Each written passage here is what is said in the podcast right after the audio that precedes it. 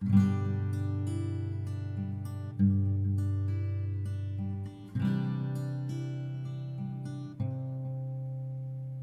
a todos, o meu nome é Filipe Araújo e este é o podcast FAR Conversas que Inspiram um lugar de afetos e partilha, onde se conversa sobre amor e outras coisas mais.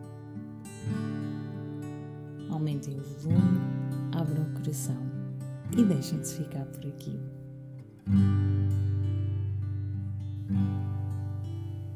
Como primeiro convidado, trago-vos o Manuel Clemente, Manel, para ser mais fácil.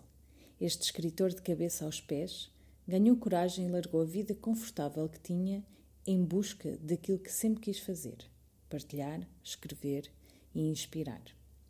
Com dois livros publicados que têm tocado no coração de tanta gente, o Manel aceitou o meu convite para falarmos sobre amor, coragem, desafios, medo e sermos, na essência.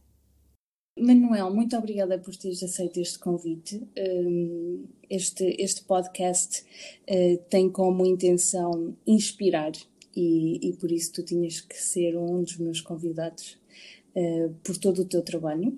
Antes de mais, Filipe, olha, muito obrigado pelo convite. Uh, fico sempre muito satisfeito de poder participar nestas iniciativas, ainda para mais sendo um embrião, algo que está a começar e poder fazer parte desse início deixa-me muito, muito feliz. Obrigada.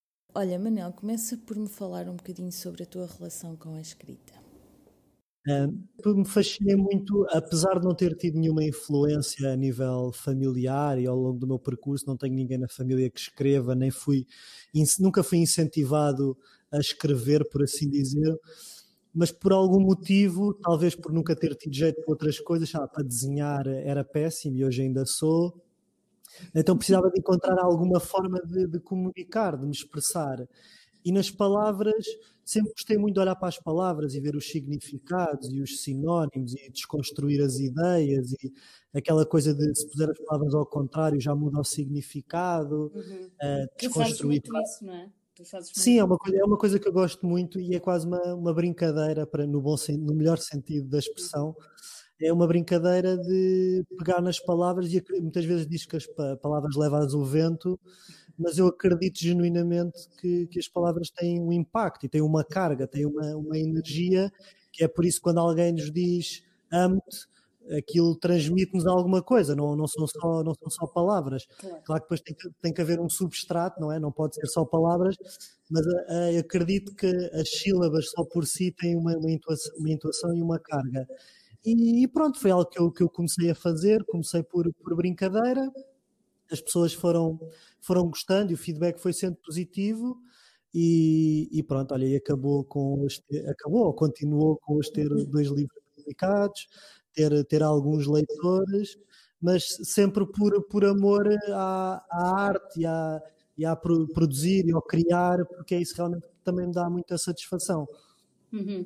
Olha, Manuel, antes de, de, uma pergunta que eu te vou fazer, eu gostaria que tu me dissesses, que me respondesses a isto só com uma palavra. Ok, vou tentar. Uh, ora bem, uh, quer dizer, pode ser mais que uma palavra, mas uh, uma ideia. queria que me escolhesses um país. Cabo Verde. Uhum. Por causa de, do teu voluntariado. Sim, Cabo Verde foi um ponto de, de viragem na, na minha vida, porque foi quando eu decidi fazer a transição de pronto, da vida que levava, do trabalho que tinha, e foi um marco importante, posso dizer que foi assim o meu, o meu grande salto de fé e que veio-me a abrir muitas portas e a trazer muitos ensinamentos. Uhum. Portanto, tenho que estar para sempre grato a, a Cabo Verde e a tudo o que vivi lá. Uhum, e diz-me uma cor. Olha, gosto muito do Bordeaux. É, okay. Gosto muito do Bordeaux, não sei porquê, mas gosto. uh, um sentimento. Entusiasmo. Hum. Gosto muito do, do, do entusiasmo, da, do significado da palavra e do sentimento de estarmos entusiasmados. Não sei se tu sabes, já agora aproveito para, para partilhar a curiosidade. Entusiasmo vem da a origem vem de enteos, que é Deus em nós, ou seja, é como se estivéssemos possuídos por algo divino, é algo deste género. Então, quando descobri, eu já gostava da palavra e quando descobri a origem ainda fiquei a gostar mais. É bonita, é realmente bonita. É muito bonita. Um, é muito bonita. um elemento. Água. Água, gosto muito da água. Não que seja uma pessoa muito ligada ao mar e ao oceano, mas a, a própria água e tudo o que ela, tudo, toda a sabedoria que podemos retirar dela, não é? Exemplo, uhum. dos rios, de, apesar dos obstáculos, vão sempre desaguar e contornar. Uh, gosto muito de todo, todo o simbolismo da água. Hum. E agora, por último, o que é que te inspira? Olha, o que me inspira é muito o mundano, o cotidiano, o observar as pessoas, as coisas, uh, ouvir às vezes ouvir, apanhar uma conversa na rua entre duas pessoas. É, é engraçado porque, porque muitas vezes as pessoas acham que, principalmente quem não cria, acha que a inspiração é algo muito. Uh, é algo que é muito romantizado, uhum. não é? Que a pessoa tem que estar à beira-mar, a beber, a beber um chá, ou tem que estar com velinhas em casa, um ambiente super perfeito. Mas eu, eu, eu pronto, eu, eu tiro um bocado esse romantismo todo, porque muitas das minhas ideias vem-me de, olha, estou a lavar os dentes, tenho uma ideia, estou a lavar a louça. É muito destas atividades mundanas em que estamos tão focados naquela atividade que ao mesmo tempo é tão mecânica que parece que a mente acaba por serenar e fica mais permeável à entrada destas ideias ou destas inspirações. Portanto, se quiserem ter ideias, lavem a louça, lavem os dentes, tomem banho, caminhada. uh, é, muito, é muito nestas coisas que as ideias acabam por surgir.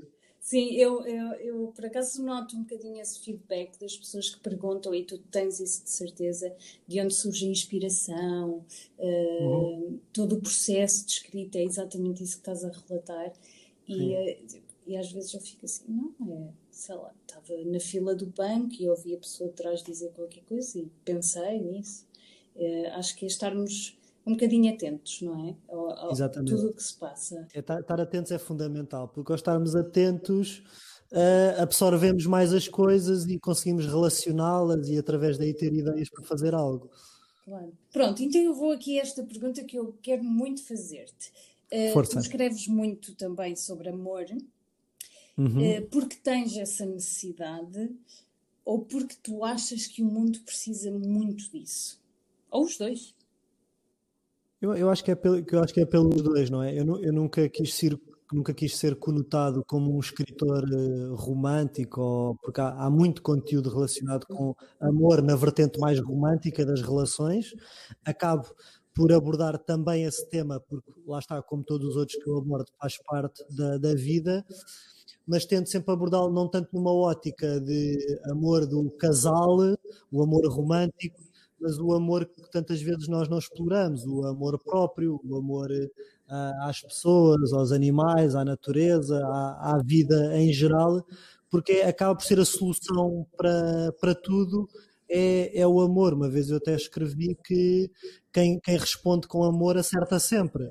Porque se nós, se nós conseguimos ter essa, essa habilidade, essa serenidade para responder sempre com amor, sabe? estamos a ser insultados no trânsito, mas conseguimos dar a volta à coisa e responder com amor, ou uhum. estamos chateados com alguma coisa. Se nós conseguimos ter, fazer esse compasso de espera, mudar o chip e não ceder àquela tentação de responder na mesma moeda, uh, isso irá fazer toda a diferença, não só para nós, como para, para a outra pessoa.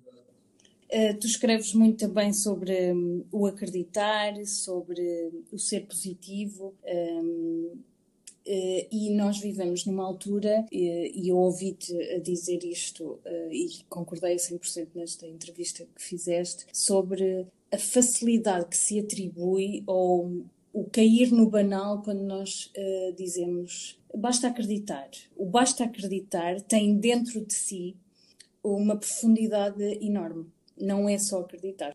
Exatamente, e, o colocarmos o basta antes de acreditar dá um tom um bocado simplório à coisa, né? Ah, basta acreditar e está tudo, e tá tudo bem também é importante uh, acreditar, eu, eu acredito uh, genuinamente na, na carga que têm as nossas crenças e nos pensamentos com os quais nós, nós alimentamos a nossa, a nossa vivência e o nosso dia a dia. E claro que uma pessoa que acredita está muito mais perto de, daquilo em que acredita do que alguém que não acredita não, não tem que ser assim linearmente, mas aumenta as suas probabilidades, mas não, não basta só isso, e muitas vezes vende-se essa ideia um bocado falaciosa às pessoas, basta acreditar, vai ficar tudo bem, acredita e vais conseguir, que sabe bem às pessoas ouvirem, porque uhum. parece é uma espécie de atalho, não é? De ah, então é só isto, ah, então pronto. E acaba por induzir as pessoas em erro, porque lá está, existe uma profundidade maior na, nessa expressão e que as pessoas têm que perceber que não é por acreditarem que vão imediatamente conseguir, tem que haver todo um compromisso, uma, uma responsabilização, um pegar nas rédeas da própria vida que, a juntar ao acreditar, podem começar a surtir efeitos positivos. Há sempre muito trabalho, há sempre saís do teu sofá, uh, trabalhares em ti, organizares-te e lutares por tudo aquilo que queres. Mas uh, realmente eu sinto que, um, que as pessoas querem sempre. É como se quisessem comprar e seguir o caminho mais fácil, o mais rápido. Sim, porque hoje, hoje em dia, como tu sabes, e desculpa interromper-te, mas as pessoas querem tudo, tudo muito rápido, é fast food, é as notícias que só lemos as gordas, é o Instagram que só vemos as fotos, não se a descrição. É, as pessoas querem tudo muito rápido, tudo muito imediato, o mundo está, está muito acelerado. E, se, e claro, no meio disso tudo as pessoas sentem-se frustradas, sentem-se cansadas, estressadas, amarguradas, e se aparece alguém, olha, para resolveres isso tudo basta acreditar. As pessoas agarram-se a isso porque parece um atalho fácil. Então, para ti, o que é que o, que é que o acreditar traz consigo? Como é que eu acredito? Hum. Eu, eu acredito muitas vezes, o exercício que eu faço é, em caso de dúvida, como eu não sei o que é que vai acontecer, então eu posso escolher aquilo em que acredito. Eu não sei o que é que vai acontecer amanhã, mas eu posso escolher acreditar numa coisa boa ou numa coisa menos boa. Portanto, como tenho essa dualidade e essa hipótese de escolha, escolho aquilo me faz melhor, que é acreditar que, que vou conseguir ou que as coisas vão correr bem, tudo bem. Mas depois vem a componente de, ok, o que é que eu posso fazer por isso?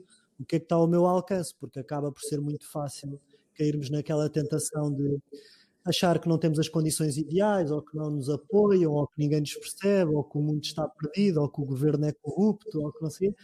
E isto acaba por ser tudo areia que nós atiramos para os nossos próprios olhos para descartar as nossas responsabilidades. Portanto, é acreditar sim, mas é, ok, agora o que é que eu tenho que fazer? O que é que Exato. eu posso fazer? O que é que está ao meu alcance? E só depois de ter feito tudo o que estava ao meu alcance é que eu eventualmente posso pensar em questionar ou em apontar o dedo a alguém que também não serve de nada, não é? Não é por eu todos, todos os dias dizer ninguém me apoia que as pessoas vão passar a apoiar-me.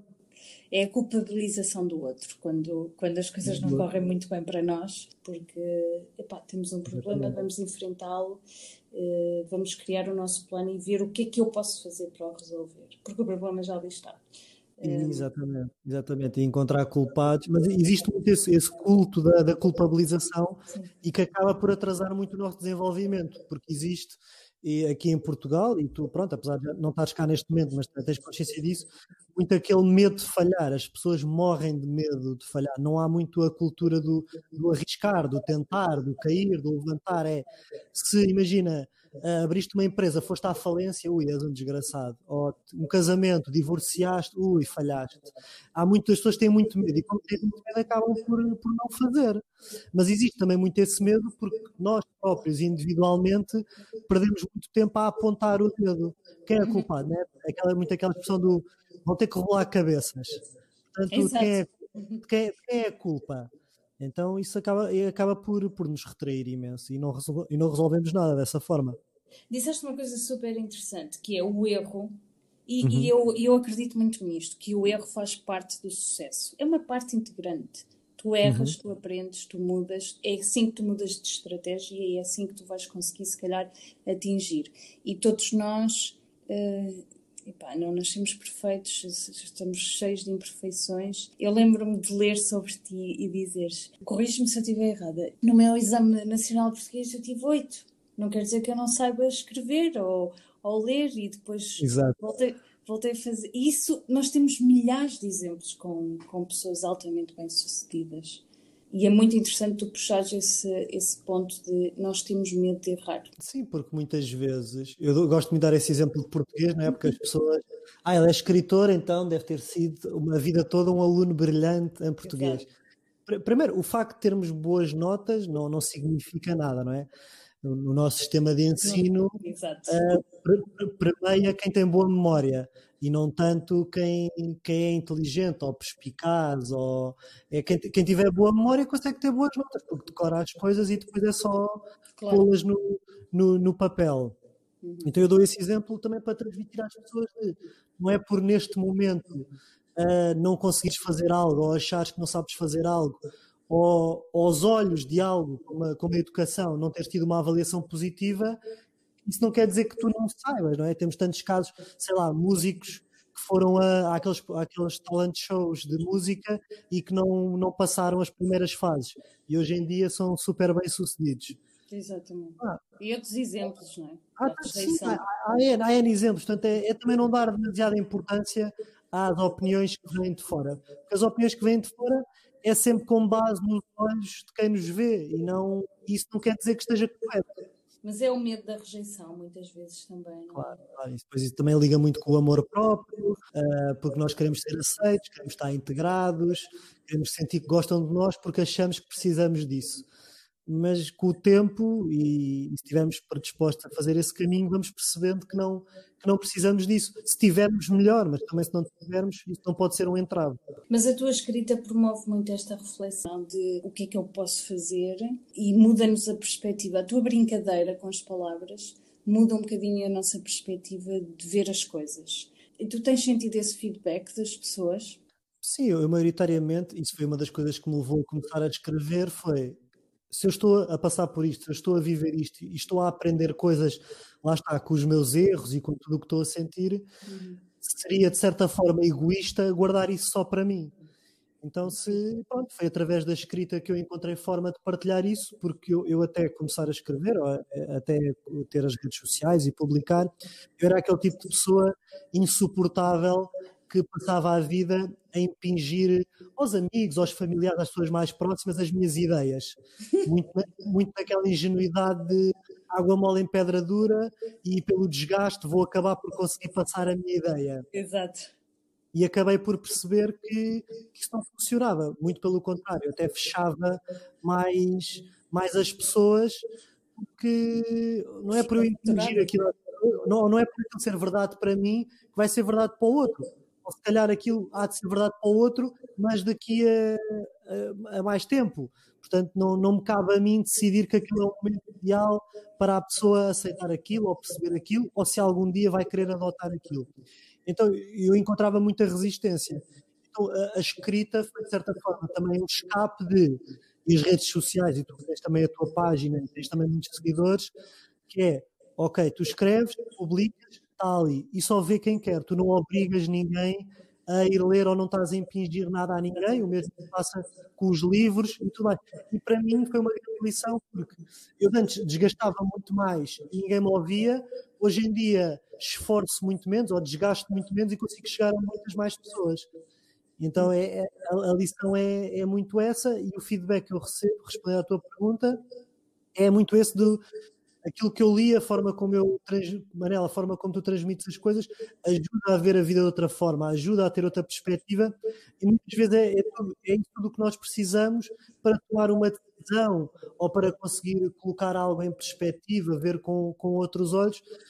Às vezes estamos tão rodeados de, em ambientes tóxicos e com, digamos, a televisão é só desgraça, no trabalho, as conversas sempre muito depressivas, muito pesadas, e acabamos por ser inundados por essa carga negativa que nós não sabemos como livrar dela.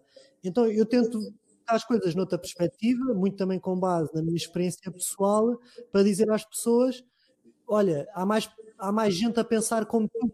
Às vezes eu também sinto isso, que é as pessoas já pensam aquilo que eu escrevo, já sentem, só que acham que estão sozinhas acham que estão malucas, que só elas é que pensam assim, só elas é que veem o mundo assim, e de repente verem que há alguém que escreve aquilo que elas sentem e muitas vezes cá não conseguem pôr por palavras ou pôr por escrito, é de certa forma apaziguador do ok, está tudo bem, há mais pessoas a pensar assim, portanto dá, dá, acaba por lhes dar confiança. Arranjamos um cúmplice, não é? Pensa como eu. Olha, e o teu livro, o teu segundo livro, o teu primeiro, uh, Se Sentes Não Hesites, este segundo que foi lançado uh, no mês de julho passado, em caso de dúvida, escolhe o que te faz feliz, foi o que tu fizeste, não é? Porque tu não vens da área da escrita. Não, não. longe, longe disso.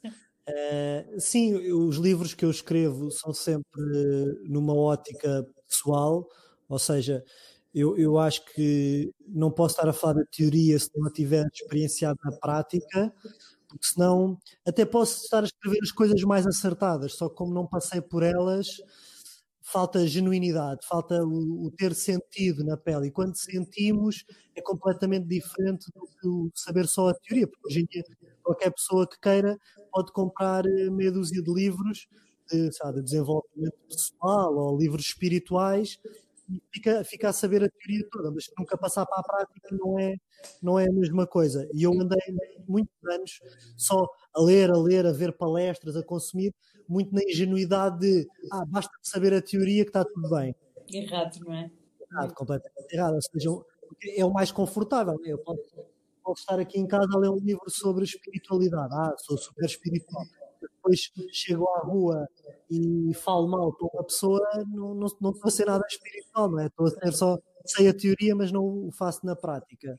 E os livros, os títulos, uh, refletem muito isso. O Hesites retrata muito a fase em que, e essa foi essa a mensagem que eu quis passar, e a história, não sei se tu sabes, eu já partilhei isso algumas vezes, a história desse título foi eu quando regressei de Cabo Verde, por ter lá estado a fazer voluntariado durante três meses.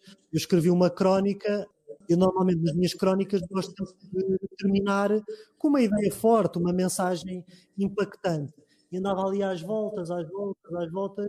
Ah, e às tantas saiu-me, olha, se sentes, não hesites.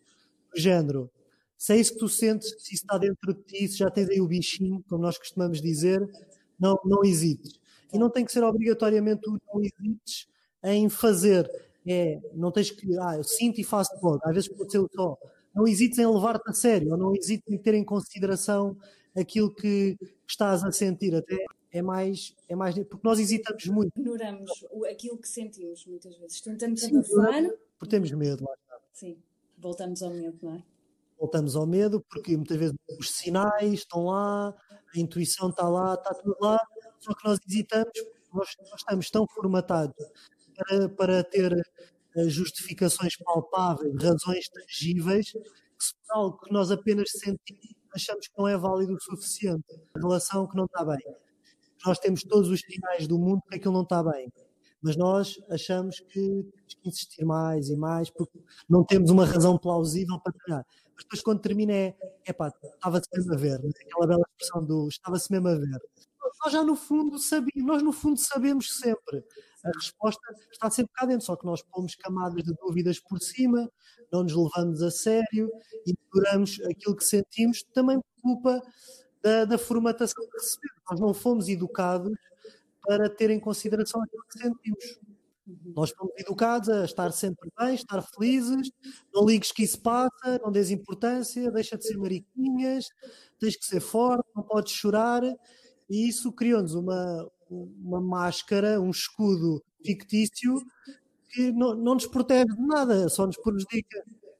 É tão bonito isso que, que disseste de nós realmente fomos educados a não ligues que isso passa, que é a ideia completamente contrária do que nós estamos a defender aqui. Sentes, está aí, então vamos refletir sobre isto, vamos ver onde é que isto nos vai levar. E, e é um processo de autoconhecimento e reflexão que deve ser feito por todos nós. E eu acho isso profundamente belo. E é essencial, e se calhar nós, enquanto adultos, depois temos muitas dificuldades em lidar com determinado tipo de emoções, porque colocámos-lhes uma carga negativa, um tom negativo, em vez de vermos, olha, ok, estou a sentir isto, colocarmos na pele da observadora, de, ok, estou a sentir isto porquê? Nananana, e se não nos agarrarmos logo ao pensamento ou não nos identificarmos demasiado com aquela emoção, temos ali uma oportunidade de nos observar e imediatamente, ao colocarmos aquilo em perspectiva, aquilo perde logo a importância. Uh, e é este o convite que nós deixamos às pessoas que estão a ouvir. Que, claro que sim, claro. Que, que reflitam, que não tenham medo, ou que, que o sintam, mas que pensem nele e que, que o combatam Eu digo muitas vezes um, porque o sinto e porque o faço todos os dias, este confronto com o medo, porque todos temos medo, todos temos medo de tudo, da coisa mais simples como da coisa mais complicada. Neste segundo livro, tu falas muito mais sobre ti, sobre as tuas experiências. Sim, aquilo que eu no primeiro livro uh, falo de algumas experiências, mas lá está, era o primeiro, eu tinha muita coisa para dizer, então foi mais na, na, no tom de urgência do quero dizer isto e quero pôr isto cá para fora. No segundo, eu também percebi a importância de relacionar aquilo que eu dizia com episódios da minha vida pessoal, porque isso ajuda as pessoas a identificarem-se. Lá está, o 8 no exame de português, Uh, e um bocado humanizar as coisas e não acharmos que epa, há pessoas que são tão iluminadas e são brilhantes. Não, essas pessoas passam por adversidades, têm dificuldades, somos todos iguais. Nós, no fundo, somos todos iguais, mesmo se formos conhecer o maior guru que está lá no alto da montanha, se formos falar com ele, ele é igual a nós, ou passou por coisas parecidas a nós. Então, foi também uma forma de fazer uma retrospectiva alguns episódios da minha vida e partilhar aquilo que aprendi ao ter passado por eles, senti que isso também iria ajudar as pessoas, ou iria ajudar a passar a mensagem de uma forma mais concreta. E a inspirá-las, não é? Que é isto que pretendo que a nossa conversa de hoje chegue às pessoas e que, claro. que vos inspire Uh, Manel, uh, muito obrigada por, uh, por teres partilhado estes minutos comigo, muito obrigada por falares de, de amor. Eu, eu, como tua leitora, agradeço-te e identifico-me e, e sinto-me muito inspirada, porque eu acho sempre que é preciso, é sempre preciso falar de amor e, e não é aquilo de uma relação, é de amor a nós, de amor ao mundo e de amor ao outro, só por si. Exatamente. Portanto, Ora essa, ora essa, foi, foi um gosto, Filipe, uma vez mais obrigado. E para terminar com, o tema do, do, amor, que é realmente importante as pessoas verem o amor no verdadeiro sentido da palavra e não no sentido de algo que têm que ir à procura, porque há, há muita carência afetiva e as pessoas, muito aquela ideia da cara metade, da alma gêmea. De, de, ou seja, é como se nós tivéssemos nascido incompletos e temos que encontrar alguém que nos complete eu acho que nós devemos encontrar alguém ou aceitar alguém nas nossas vidas que nos acrescente e, e não que nos complete, completos nós já, já estamos. E é quando nós percebemos que estamos completos que normalmente aparece alguém que nos verdadeiramente uh, acrescenta, lá está, porque a fasquia também já está mais, mais elevada. Porque pode parecer um, um clichê, mas todos nós já passamos por isso, que é quando nós estamos realmente bem, em que não estamos nada preocupados com essa busca, porque estamos em paz uh, uhum. cá dentro e estamos em paz connosco, que aparece sempre alguém. Porque eu acho que o brilho e o bem-estar e o amor vem sempre dentro para fora, não é? Sem dúvida. Um, e isso atrai depois tudo, tudo portas abertas, pessoas novas, grandes amores. Claro, porque uh, estamos, essa... estamos numa frequência mais mais pura, mais, mais elevada, e, e nós somos seres energéticos, tudo é energia, e nós acabamos por atrair quem, quem está na nossa frequência, na nossa energia, ou seja, quem aparece no nosso caminho é um espelho, acaba por ser um espelho do nosso próprio estado interior. Exatamente. Obrigada por teres dito isso, Manel, que nós, nós somos completos. Sem dúvida, todos, todos sem exceção. Sim, obrigada. Obrigado, Filipe, foi um gosto. Um beijinho, continua com o bom trabalho. Obrigada, e tu também, não é? E terminamos assim, com o exemplo e as boas palavras do Manel, que nos dizem que o mundo lá fora espera pela nossa coragem de lutarmos por aquilo que queremos ser. Espero que esta conversa vos tenha inspirado tanto quanto a mim. Desejo-vos um dia feliz, meus pedacinhos de luz.